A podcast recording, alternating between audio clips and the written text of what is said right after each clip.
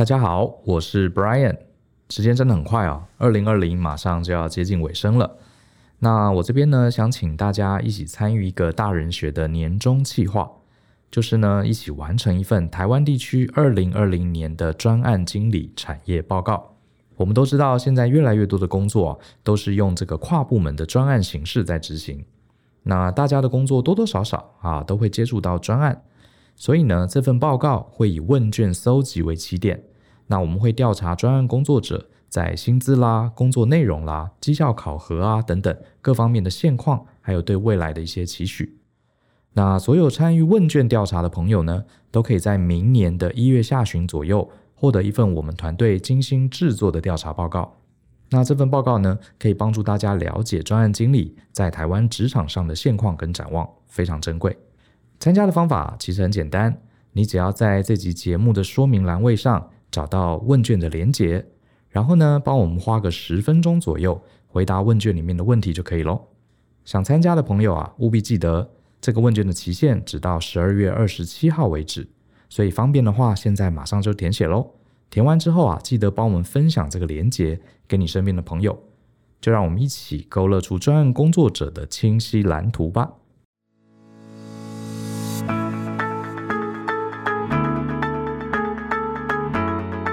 欢迎收听大人的 Small Talk，这是大人学的线上广播节目。我是 Brian 姚诗豪，很高兴又跟大家见面。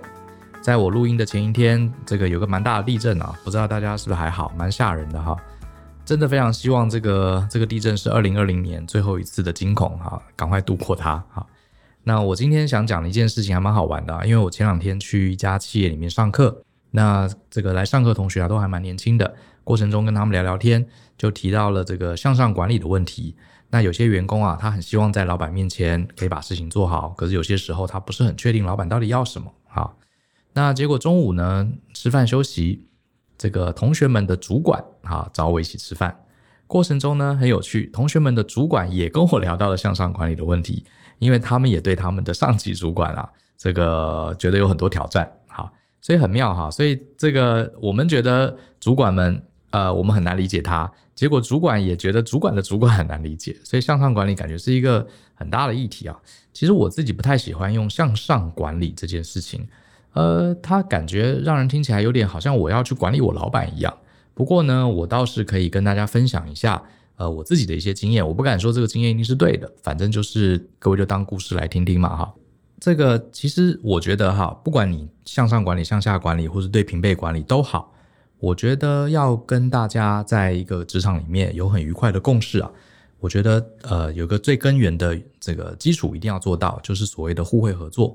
我们大家一起来上班嘛，一起把事情做好。呃，你帮助我早点下班完成我的工作，我也帮助你早点下班完成你的工作，而且大家在老板面前啊都有很好的绩效，这就是最理想的状况。所以我觉得讲白一点啊，这个在职场里面人际关系最关键的一点就是相互合作。那我们再来用那个工程师的方法来拆解哈，到底什么叫做合作？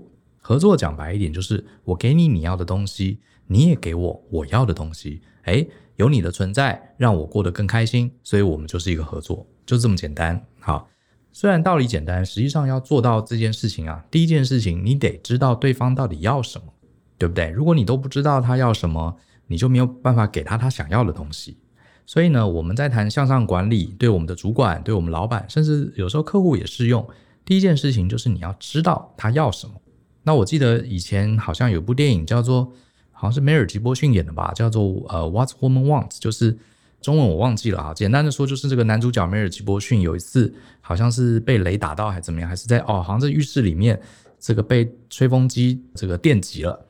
结果他就突然间可以听得懂哈，所有的女生内心的喃喃自语，所以后来他在事业上就很厉害，因为他都知道女生到底要什么，他就能做出非常非常打动人心的商品哈。事实上，当然这是一部呃喜剧片，可是你想想看，如果你能知道对方心里在想什么，你当然就可以给他嘛，对不对？好，你知道他要什么，你就可以给他，那对方收到你给他的东西，他就非常开心，你们当然关系就会很很好。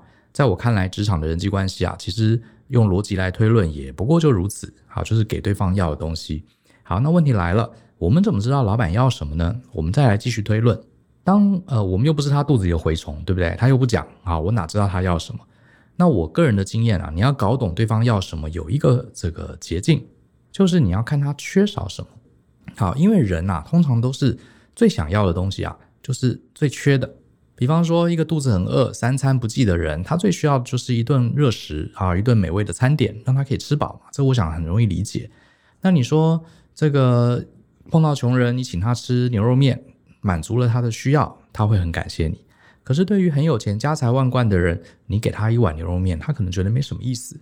他最想要的可能不是这些物质上的东西，也许是一些其他的东西。好，所以每个人要的东西不同，最简单就是看他缺什么。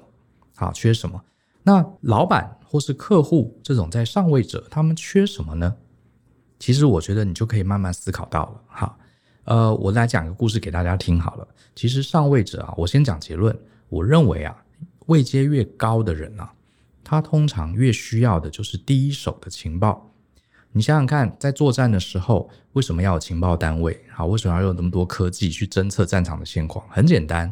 因为这些大将军啊，这些这个将官们啊，他不在战场，所以他不知道战场发生什么事情，所以才要装那么多卫星啊，要那么多无线通讯啊，他就是希望能知道现场到底发生什么事情，好，所以才会有什么通讯兵啊、情报官啊这些这么多的资源，就是为了要让将军知道他该怎么做决定，给他第一手的情报。小兵在第一现场啊，他都知道现场的状况，可是问题是将军不知道。在当兵的时候是这样子，在公司里面也是这样。你看老板高高在上，对不对？可是你要知道，公司里面啊，呃，我自己的经验是，我的公司现在大概二十多人哈。其实我的经验是，当我公司成长到十几个人的时候，我慢慢已经发现大家在做什么，遇到什么事情，其实我已经搞不清楚了。好，这个好像有一个呃管理的理论，好像类似说每个人最多只能掌控其他十五个人吧，好，有一个什么参数之类，我一下忘记了哈。这确实啊，你的人再聪明，你大概也能只能搞清楚你周围差不多十几个人啊的第一手资料。你管理的人啊，超过十个人以后，其实大家在做什么，大家在想什么，今天遇到什么样的问题跟挑战，这个主管啊，他是不知道的。啊，这个就算他有权利，他也不知道这个第一手的资讯。好，所以我们想要做好向上管理，我们想要跟老板合作，我们就要给他他没有的东西，那上位者没有的东西啊。最常见的就是第一手的资料，第一手的情报。我举个例子好了，像前几年，我记得这个故宫博物院出了一个很有趣的纸胶带，上面写“朕知道了”，对不对？我记得那时候还蛮红的哈，卖得非常好，甚至还很多 外国人来买。我觉得这个商品真的很聪明哈。可是你有没有想过，为什么这个纸胶带上面要写“朕知道了”？这个“朕”是谁呢？我特别为这件事情还上网这个爬了一下文哈。我发现最早写在奏折里面啊，批朕知道了，是这个应该是康熙皇帝。好，我查的文是这样告诉我的。那康熙皇帝为什么会批朕知道了？那其实背后有一些人去考据哈，他是有一些原因的。呃，朕知道了，他就写，他就只批这个这几个字哦，好，他也没有批其他字，就是写朕知道了。原因是这样子哈，这个清朝啊，大概是从康熙中后期啊，开始有一个新的叫做密折制度。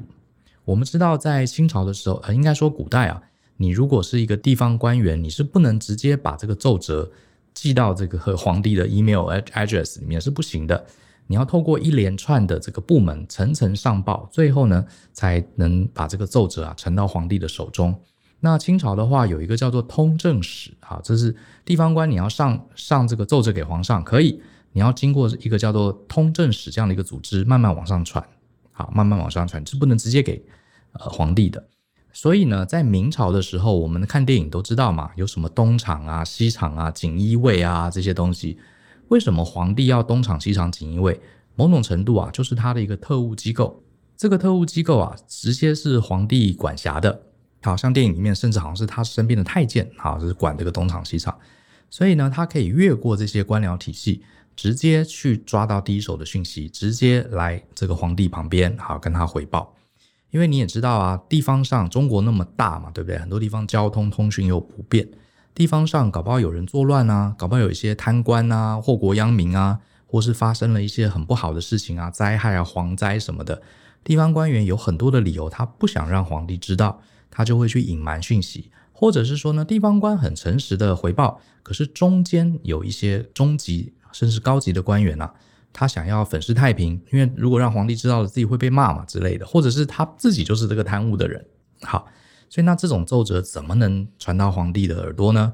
所以皇帝也知道，皇帝当然也不是笨蛋，所以他就建立了另外一个管道，就是东厂、西厂、锦衣卫这种特务机关，他可以去明察暗访。哈，所以你可以知道，在上位的人，皇帝看起来好像这个非常屌哈，这个权力很大，他也是受限于这个资讯不足哈这样的一个困境。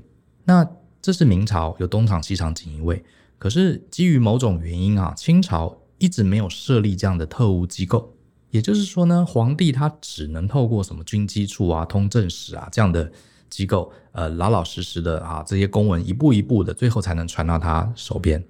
那我们知道康熙也是一个蛮厉害的皇帝，他知道这样不行啊，这样很多地方上的讯息啊，我都是第二手、第三手，甚至这个讯息是被经过调整的啊，这个演粉饰过的，所以他怎么办呢？他又不能成立东厂、西厂、锦衣卫，对不对？所以他做了一个方式。就是说，他会请这个太监啊，或是一些他地方上一些比较信任的官员啊，他某种原因、某种管道，他会跟他说：“哎，你这个，你接下来啊，就写这个秘密奏折给我，你不用经过这个中间的这些官僚体系，你就把这个奏折写一写，然后封起来，好，封起来，然后还要用一个盒子装起来，这个盒子上啊，可能还有两把钥匙。”一把钥匙是这个地方跟皇帝关系比较好的官员锁起来，另外一把钥匙在皇帝自己手上，两个人都要开这个钥匙，像开这个核弹密码一样，这个奏折才能被打开。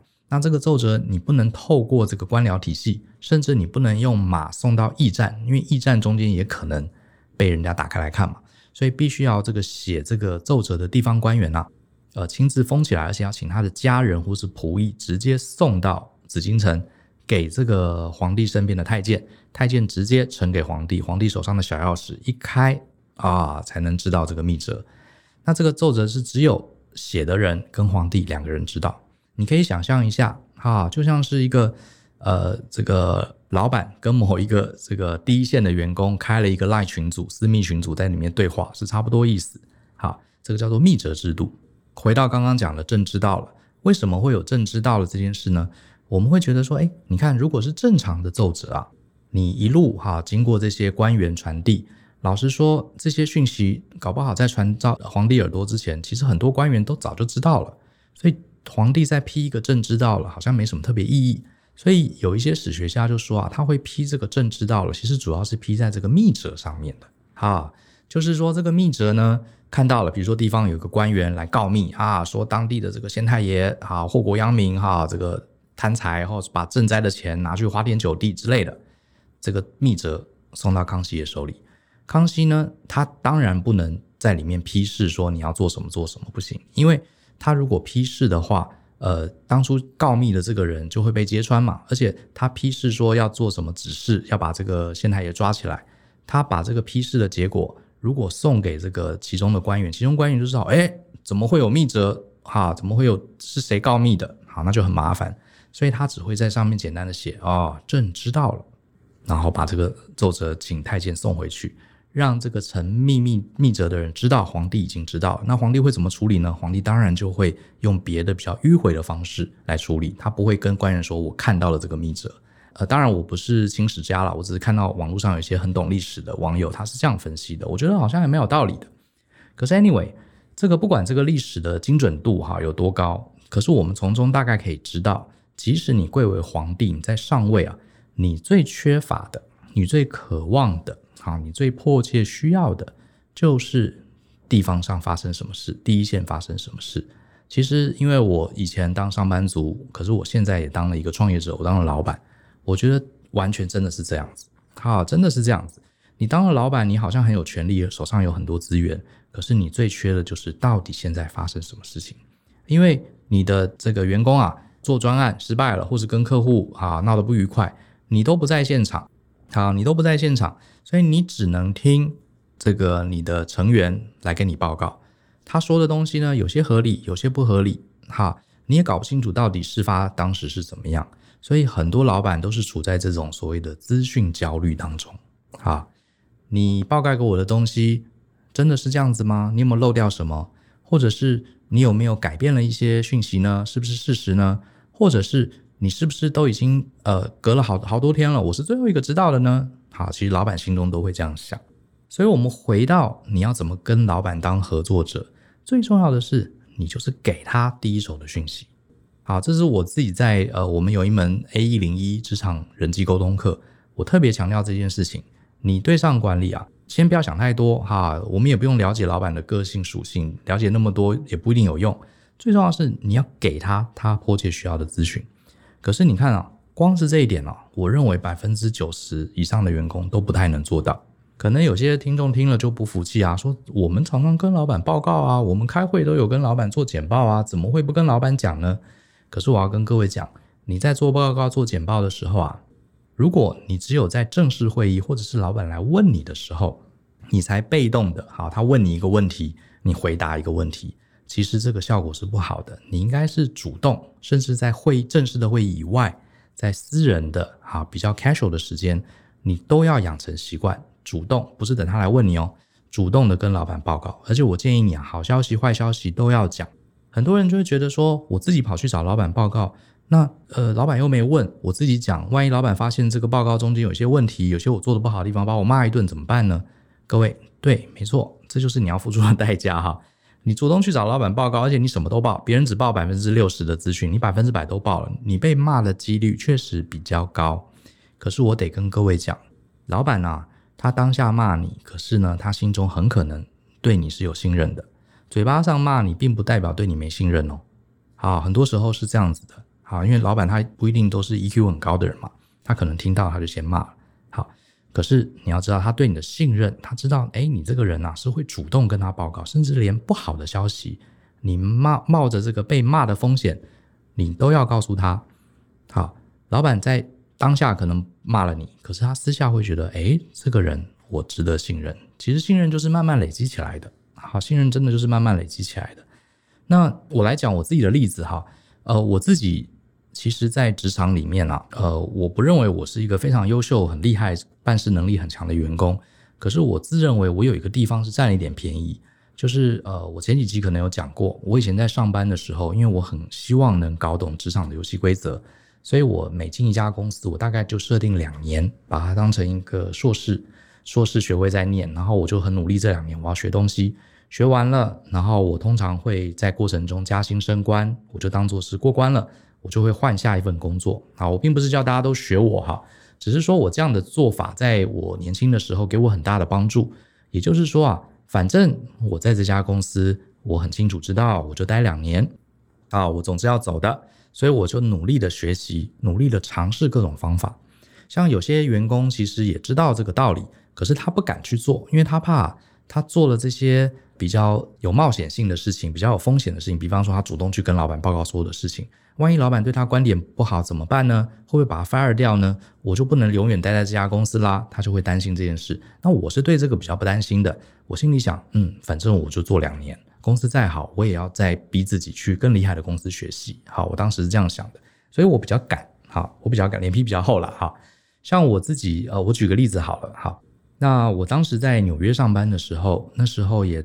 刚满三三十多一点哈，呃，我去纽约上班的时候呢，我当时是在纽约的一家顾问公司，然后呢，顾我们顾问公司比较特别，我们很少在自己的 office，我们都是派驻到客户的 office。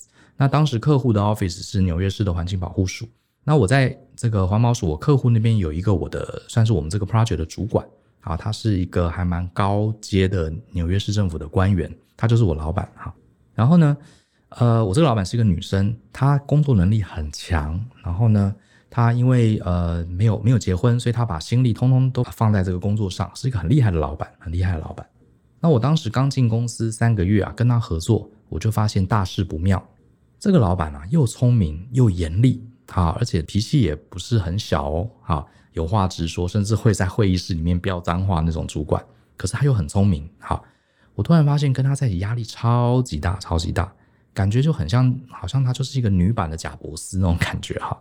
那这个压力很大，我当时就觉得很痛苦，好，很痛苦。可是后来啊，我转念一想，我当时为什么要去纽约上班呢？因为我去纽约上班，其实啊，也是为了我后来的创业做准备。因为我自己当时想跟 Joe 一起开顾问公司嘛。那你开顾问公司，一定要有一些很好的这个过往的时机嘛。那我觉得去美国当过顾问，应该回来台湾很多公司就会呃跟我合作。所以我当时想，我一定要在纽约这两年呐，好，也是两年哦，好，要好好的学会一些呃国外一流顾问公司的技能。可是我心里想，这个老板非常难搞，我非得搞定他不可。因为如果啊，我不能好好的跟他维持一个很好的合作关系啊，我这两年可能第一个每天上班会上得很痛苦，第二个，如果我不能让他满意，搞不好我连学习或是参与一些呃很酷很炫专案的机会都没有了。那这样子我这两年不就浪费了吗？所以我就下定决心，我一定要好好搞定这个老板。各位啊，我搞定这个老板了，跟他合作，并不是因为我喜欢他，也不是因为我想要这个在他面前升官加薪，并没有，我纯粹只是希望我日子可以过好过一点。好，所以其实讲到这边，我又觉得啊，很多呃，我遇到很多我的学生啊、朋友什么的，他们会跟我呃来抱怨老板，好，说他公司的老板让他很痛苦。那他抱怨的方法通常会把趋向说，老板是一个很糟糕的人，是一个很坏的人，是一个很机车的人等等。呃，我觉得我本来就觉得怎么说呢？就像我常跟同学讲了，老板不是好人，也不是坏人，他只是个商人哈，他有他的责任。老板又不是我们，我们又不用，他又不是我家人，他又不是我朋友，对不对？我一辈子也不用跟他天天生活在一起，我们只是一起工作而已。那你跟你老板成为合作者，你会过得比较开心，还是你要？把他当成坏人啊，互相勾心斗角会比较开心。我觉得当然是前者嘛。所以我对老板是说真的，内心是没有把他带入感情的。我只觉得我要跟他合作，就这么简单。跟他，我喜欢他，不喜欢他，跟他是好人坏人，我认为是一点关系都没有。我只知道我要跟他合作。那所以当时就是这样想。那怎么办呢？既然下定决心啊，要跟这个老板好好的合作互惠，我就要先了解他要什么啊，先要他要什么。第一件事情刚刚讲了，所有的老板都一样，就是需要第一手的消息、第一手的资讯。那我当时就做了一件事情，就是通常呃，因为我们有很多很多的专案在执行，所以当时我做的第一件事情就是，只要看到他，只要有空，通常我们是两个礼拜才会开一次专案会议啊，要跟他报告所有专案的进度。我通常会在会议之前呢、我只要有机会遇到他，在办公室遇到他，我就会跟他提个两句，说我手上管的专案目前状况怎么样。那好消息会讲，坏消息也讲。有一次他在这个呃，我们有员工的餐厅嘛，他的员工餐厅拿着餐盘准备要找东西吃，我就插队就排在他后面。哎，我就说，哎，Hello，呃，老板，你中午也来吃饭？我说，对，我也是啊。哦，我跟你讲一下啊，那个专案 A 一零七现在状况怎么样？我就一边跟他吃饭，一边聊一下专案。有一次呢，他刚开会出来，好，我也问他，哎，这个老板，我跟你讲一下那个专案四五七号现在状况怎么样？反正总之就是，我看到他我就跟他讲专案，看到他就跟他转专案，讲到后来他觉得都我都有点烦了哈，他就跟我说，哎，Brian，你会议里面来报就可以了。哎，我就知道我成功了，为什么？过程中啊，你就会发现他慢慢相信你说你什么事情都会告诉他，啊，只要是他想知道的，你都会告诉他，这是第一件事情。啊，这是第一件事。第二件事情呢，我会很认真观察他的作息，因为这个老板刚刚讲过，他脾气不好。我跟他好几次啊，在会议里面啊，我就听了他直接指着这其他主管鼻子骂，痛骂一顿。只要你讲了他不如意，就痛骂，而且你很难说服他，因为他真的比我们很多人都聪明，都有经验。所以你讲出来的点子，他会不断的用很多逻辑的问题来问你，你答不出来，他就不跟你讲话，或者是把你骂一顿，就这样子，就说你都没有想清楚，你给我想清楚再来说服我之类的。那既然他是这样的人呢，我就发现平常在会议的过程中啊，你很难辩赢他，啊，而且他是一个，他可能觉得他的权威很重，不喜欢啊、别人在公众的场合质疑他。后来我就开始观察他的行为，好，怎么说呢？这个我后来发现啊，呃，他每天啊大概七点到七点半之间啊，通常他整天都在开会，因为高阶主管嘛，他每天会非常非常多。通常他会开会开到七点到七点呃七点半，好，七点到七点半这半个小时之间，通常他会结束他最后一个会。好，结束完会议之后呢，因为整天开会，他常常中午没有吃饭，所以这时候啊，他肚子会很饿。等于七点到七点半这段时间是他唯一整天可以放松休息的时候。呃，而且那个我们在这个纽约市嘛，大部分都是公务员，他们都很准时下班，五点半的时候，六点人就几乎走光了，所以到了七点的时候，整个办公室是很安静的，而且没什么人。这时候他心情很放松，他就会去倒咖啡，好，喝杯咖啡。而且这时候他通常没吃午餐，他肚子会很饿。啊，我怎么会知道呢？因为我天天观察他，我还为了知道他几点下班，还故意假装很忙，好，留下来加班。其实我就是在偷看他什么时候走。好，观察了很久，终于发现他有这个习性，所以呢，我就在我的这个橱柜里面啊，准备了很多巧克力。我自己也喜欢吃巧克力，所以我就准备很多点心、饼干、巧克力放在橱柜里。通常这时候他七点半来倒咖啡，他会经过我的位置，为什么呢？因为这个我位置前面就是那个咖啡机，他一定会从这边经过。然后办公室人都走光了嘛，他就会看到我坐在那边。然后他倒完咖啡之后啊，他就会跑过来。就说 Brian，你有没有东西吃？哎，他知道我的东西吃。我柜子一打开，里面一大堆巧克力，而且我都我到后来我都还知道他喜欢什么样的零食。他就很高兴，他就会一屁股坐在我的办公桌上，然后我们就在聊天。他就吃着我的巧克力，喝着咖啡在聊天。这时候啊，他真的超级慈祥、和蔼可亲的。他会问问你，哎，你台湾人一个人来到纽约，你平常都在干嘛？有没有什么不适应啊？就是完全变一个人，哦，人超好的。好，他还跟我聊聊，还说：“哎，你太太平常在做什么啊之类的？”就然后聊得很开心。然后我发现啊，这半小时是你可以说服他的时间。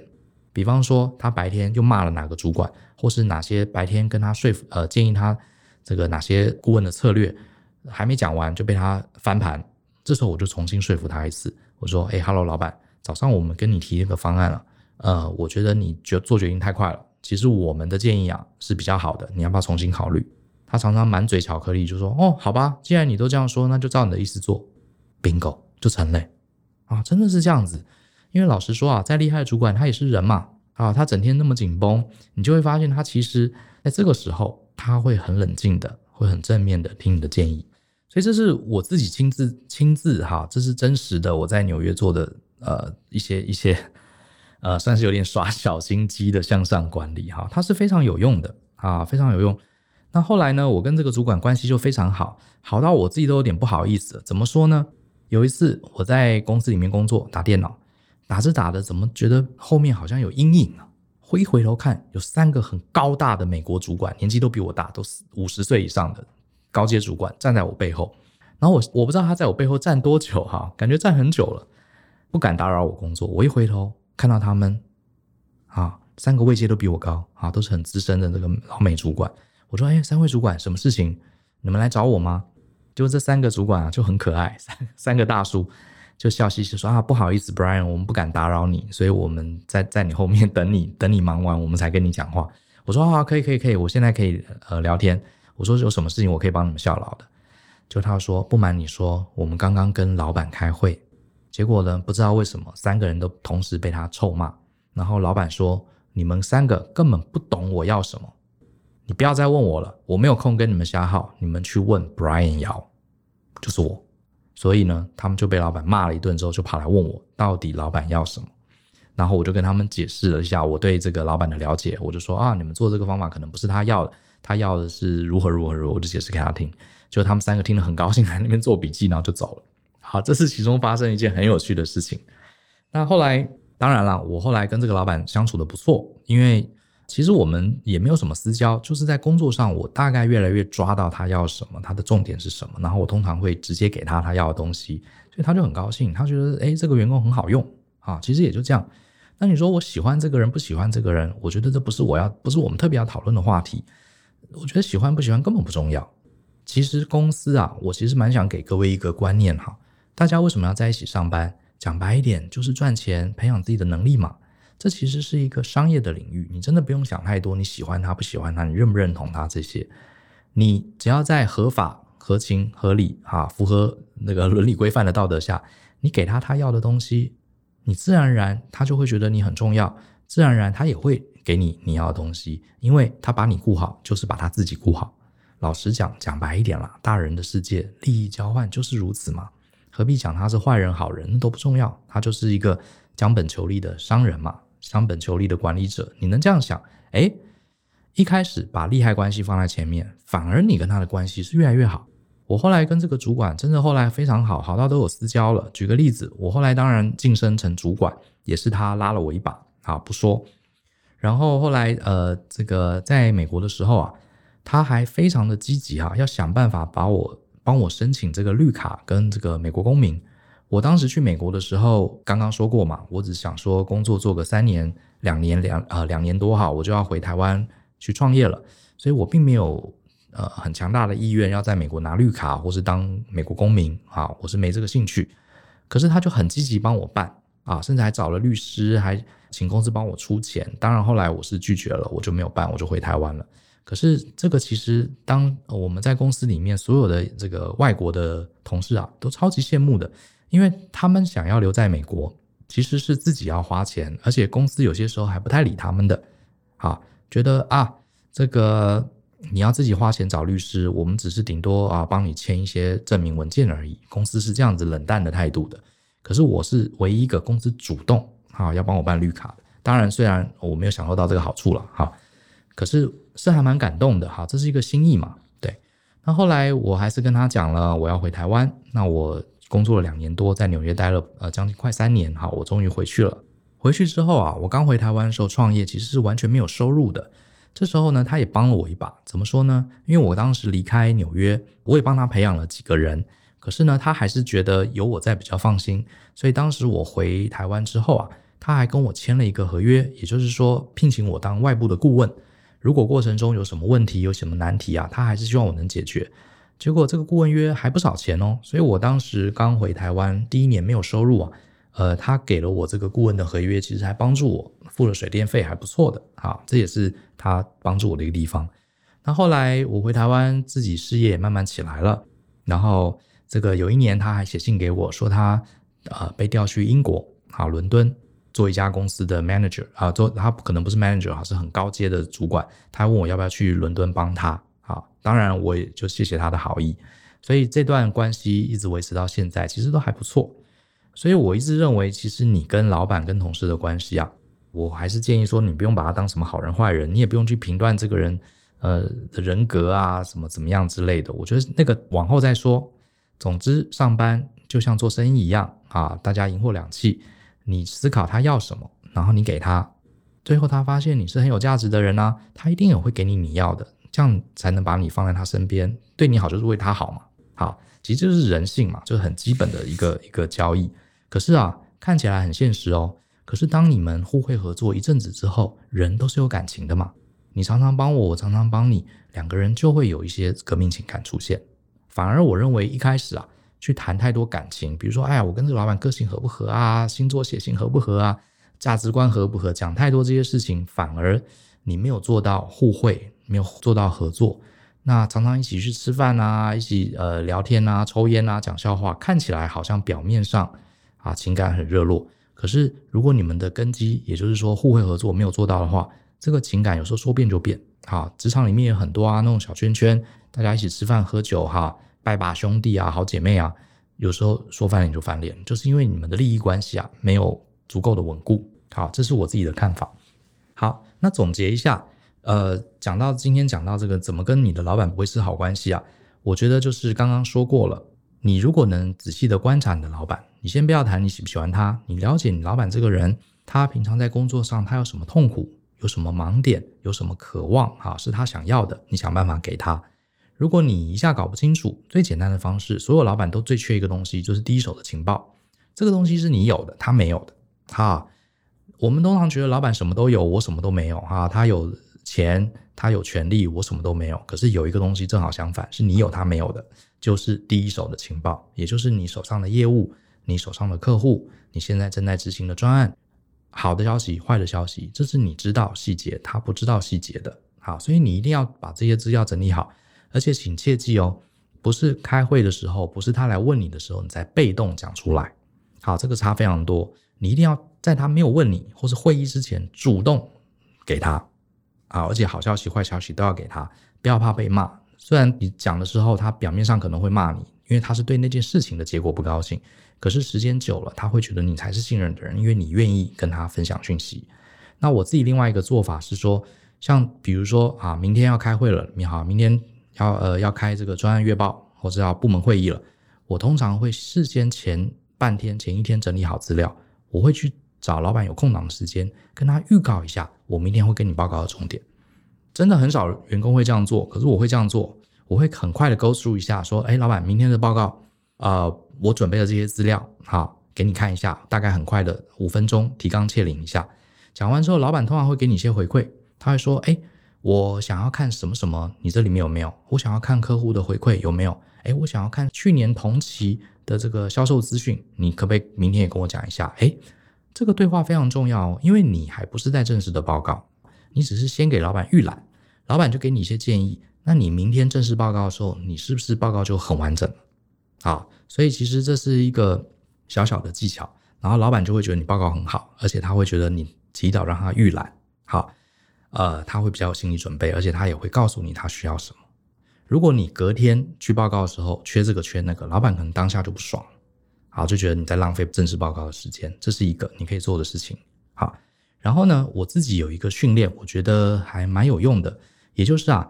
你下次啊，每次去找老板聊事情也好，去报告也好，呃，你在报告之前呐、你自己先花个十分钟沙盘推演一下，就是说，你今天跟老板报告这件事情，你猜老板会反问你哪些问题？这个很重要，而且你最好把你的猜测啊记下来。比方说，我待会儿要去找老板报告了啊，报告这个上个礼拜的业绩，好，上个礼拜我们网站的点击率跟转化率，好，我打算报告这个。大部分的员工就是拼了命哈，做很漂亮投影片，然后把表格弄好，然后就傻乎乎的把自己准备好的表格去念一遍，这个是没有用的。你要先想，老板看到这个表格，他会反问你什么问题，这个才是重点。好，所以我通常会列啊，老板看到这个报告之后，可能会问我一二三四五这五个问题哦。好，我先写在纸上，然后想一下，如果他问我一号问题，我要怎么回答？二号我要怎么回答？等等，先沙盘推演一下，然后呢，我再去找老板。接下来，老板有没有可能问你这一号到五号问题？有可能，好，这样你就准备好了。可是很多时候，老板会问我第六个、第七个、第八个我没想到的问题，我就被问倒了，对不对？没关系，我等跟老板讲完话，我开始再回头记到我的笔记本上。哦，原来老板还除了一到五问题、五号问题之外，还会问我六七八九十这几个问题。当你每次都这样做，你就会发现，老板其实常常问的也就是这十个问题而已。所以你第三次、第四次去报告的时候，这十个问题你老早就准备好了。我甚至还会做一个很狡猾的事情，比如说我们的绩效报告只有一页，对不对？我知道他会问，可能会问一二三四五六七八九十十个其他的问题。我甚至会把一些这个预备的资料先做好，可是我不给他看，我放在我的夹在我的笔记本或是卷宗夹里面。我先给他看报告，然后他老板开始问了五号问题、七号问题、九号问题，一问。我才从我的这个卷宗夹里面拿出来。老板，这个问题哦，你要看去年的报告，我准备好了。哦，老板，你要看我们竞争对手报告，我也准备好了。哇哦，老板会对你非常，他会觉得你 amazing。你连他想问什么问题，你预先都已经印好放在手上。好，其实这是我事先准备的啦，对不对？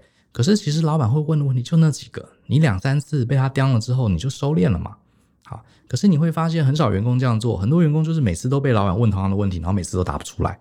那这样老板会喜欢你才有鬼，因为你不跟他合作嘛，他要你都不给他啊，他问了十次你都不给他，那你就不是合作者嘛，对不对？那你还谈什么向上管理呢？对不对？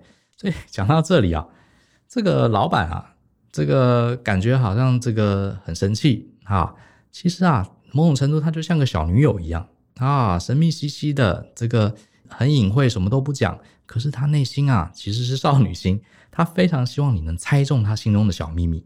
哎，我真的觉得老板是这样子哎。好，有些老板他可能呃基于某种原因，他的个性啊，或者他表达能力也不是很好啊，或是他担心讲讲告诉你太多，很浪费他的时间等等，所以他有些事情我们对老板觉得很神秘，不知道他在想什么。可是其实老板，如果有一天你真的命中老板心里在想什么，老板反而是很开心的啊！哎呀，你好懂我，哈，是这种感觉，他心里是雀跃的。为什么我会知道？因为我既然自己就是老板嘛。好，我有些我有的员工啊。很知道我要什么，我还没问他自己就拿出来，或者是他马上说：“老板，我知道你担心什么，来，我其实有解决方案。”其实我们心中是非常开心的，觉得这个员工懂我，反而不会觉得有这种心理秘密被揭穿的感觉。好，我觉得这样子就是一个很好的合作，对不对？大家一起工作就很开心。我觉得呃，有些时候啊，呃，跟老板的相处大概就是这么回事了。好，也不用把它看得太太认真。有些时候呢，老板有些时候跟小孩子一样嘛，他也是有一些秘密，他也希望你不用说，你就能猜中。那大家能快乐合作，在工作里面一定就会很开心。好，他需要你，你需要他，这样不是很好？好吧，那讲到这边还呃，我再花点时间好了，好久没有回呃听众朋友的问题哈，我今天挑几个问题来回一下好了。这一位是台中的 M 小姐，呃，在 M 小姐前面说了哦，她从专案管理生活思维的部落格时代就有在追踪我们，也参加过我们好几个实体课程，还有很喜欢我们的线上 Podcast，谢谢。那他说他很喜欢我的 EP 一零五第一百零五集，好，如何面对小人？然后他就想到一个问题，这个问题他说他是帮他表妹问的。他说他表妹前一阵子去应征一份工作。然后面试的时候，对方要求他提供上一份工作的薪资转账证明。那这个表妹好像觉得这个对方啊，这个面试官啊，态度高高在上，而且很古板，所以他后来决定他不想进这间公司，所以他也没有提供上一家公司的薪资证明。可是呢，他想要问的问题是：万一这家公司是他想进的，面试官又要求他提出薪资证明，我到底该不该提出？还有我该怎么去谈判，好才能让这个薪资更好？好，薪资谈判这个问题是大哉问哈，也许我们下次可以抽一集来讲。可是我的看法是这样子哈，我自己在找工作的时候，包含我或者是我面试新人的时候，我从来没有要求他提出薪资证明，我甚至不太会去问你上一份工作多少钱，除非他自己自己讲。因为我觉得好，我也不能说这个面试官想知道你上一份薪水是不对的，我不确定现在的。劳资相关的法令有没有规定你不能问他上一任薪资哈？不过我觉得大方向是这样子啊，你在做薪资谈判啊，老实说，真的还是跟你的市场价值有关系。我还是相信每个人根据他的能力都有个市场价值的。我的建议是这样子哈，呃，我觉得上班族啊，不管你有没有要离职，有没有要转职，你喜不喜欢现在的工作，你都应该常态性的透过一些脸书啊，或是一零四这样的网站啊，或是跟同业的朋友，你要常常去交流。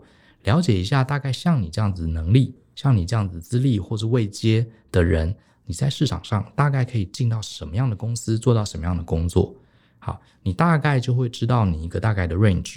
然后呢，有一天你去找工作做薪资谈判的时候，你手上一定要有很多筹码。其实谈判老实讲，有时候也不是靠口才哈，真的是靠筹码。好，第一个，你清楚知道你的能力在市场上有一个蛮高的行情，而且重要是。你手上有两三家以上的公司都有机会拿到 offer，所以这样子呢，我们常说没差的最大，你的谈判空间就会很高。好，举个例子，像我之前有一次找工作，呃，我找了几份工作，其实我手上有差不多有三四家公司都很有兴趣找我。好，当这样子的时候，我当然就很敢开一个很高的薪资。好，所以我反而觉得。呃，怎么去讲，或是用一些话术，我觉得差别不大，真的就是没差的最大。所以我反而觉得，呃，比较正确、比较真的有效的方法，就是不断的培养你的技能，啊，不断拉高你的行情。当你这些工作你都没差了，你就不会再为那一两千块在那边跟面试官纠结。因为如果他不懂你的价值，你很清楚知道有更好的公司衡量你的价值。可大部分人会纠结在这个薪资谈判，大概也是差个什么五六千、一两万。那就表示你可能手上的筹码不够，啊，你持续的累积筹码，把你的履历写好，然后常常跟同业的人交流，看看你的薪资状况怎么样，然后常常有自己的代表作，啊，这个也很重要，在业界要做到小有名气，让大家知道哪一个 project 或者哪个产品是你的团队做的。我觉得当做到这样子的时候，薪资谈判就不是太大的问题，因为老实说，薪资谈判技巧再高，它也比不上你的筹码高，啊，这个这个才是重点，好。好，这是我回答 M 小姐的问题。下一个提问的是叫做 David，他说他非常喜欢我们的广播节目，然后他人生已经三十而立，可是有些工作的烦恼要请教。他说他自己因为以前年轻气盛啊，工作上常遇到人际问题，哈，呃，虽然都不会困扰他，可是发现时间越长，反而开始人际关系造成一个挑战了。他说呢，他过去在同一家公司工作了很多年，然后因为他很认真学习，哈。结果到了第三年的时候呢，他对工作非常非常有热忱。可是呢，他说他因为对工作太有热忱了，所以他不放心把工作交给其他的同事啊，因为他已经升升职了，他已经做了三年了。可他觉得交给菜鸟啊，事情可能会搞砸，因为他太爱这个工作了。所以呢，因为这样子，他很呃跟其他同事就处不好，不能用平常心去对待其他同事，所以他常常独来独往，常常戴着面具上班。然后呢，最后他有一年终于忍不住了，他跟老板说：“我想要外派别的部门，他想要重新开始。”结果他外派别的部门之后，他因为又太有热忱了，所以不愿意把工作交给别人，所以最后同样的人际问题又出现了，在公司里面变得很孤僻独行侠。他问我该怎么办？呃，我觉得这个问题很简单，你可以思考一下，为什么呃，你这么热爱这个工作，热爱到你不想跟别人分享。老实说，以我的逻辑来说，这可能有点矛盾哦。比方说，今天你很热爱这份工作，好，就拿这样讲好了。比如说，我非常热爱教学，比如说我我很热爱教学，我很热爱呃推广大人学的理念。那你到底要的是我要当大人学的唯一的负责人，还是我希望有一群人都能跟我一起推广大人学理念，让大人学理念可以更广泛的散布？这要看你要的是什么。好，如果我只是要的我自己，好，在这个领域只有我一个人会做，我是独霸的。那当然你会产生这种情绪，就是哎，你们这些人都不要进来抢我的工作，呃，你们做那么烂，啊，不要把我心中理想的工作破坏掉了。你一定会这样想，你就会开始排挤，然后你就会开始越来越孤独孤立。可是如果你心中的这个热忱是希望最终的结果，我希望有一天，啊，逻辑思考的理念，或是专案管理的理念，或是大人学的理念，在台湾可以生根发芽，给大家更好的影响。我要的是这个结果的话，诶。那有越多人帮我，那不是越容易达到这个结果吗？对不对？所以我想问这个 David 的问题是：你说你对这个工作很有热忱，这个热忱到底是什么？是对这件事情最后的结果很有热忱，你希望它很好，有一个很好的结果，还是你只希望这件事情只有你一个人会？那我其实怀疑啊，你可能有一些安全感的问题，你可能觉得你怕被别人学会了，你就不能成为这个领域的一方之霸。那我反而觉得你应该升华你的这个热忱，你应该看的是最终的结果，让大家一起透过团队的力量，一起把这个结果做好。我觉得这个才是一个成熟大人该有的心态。好，我知道不容易了，啊，希望 David 可以慢慢的试试看这种新的想法。好，那今天先讲到这里哈，呃，希望大家都可以有一些收获，也希望大家继续在这个 Apple Podcast 给我们一些五星好评，然后也给我们一些这个建议，好不好？那如果大家想未来想听什么样的议题，也欢迎在留言中告诉我们。相信思考，勇于改变，希望大家都能成为成熟的大人。我们下次见，拜拜。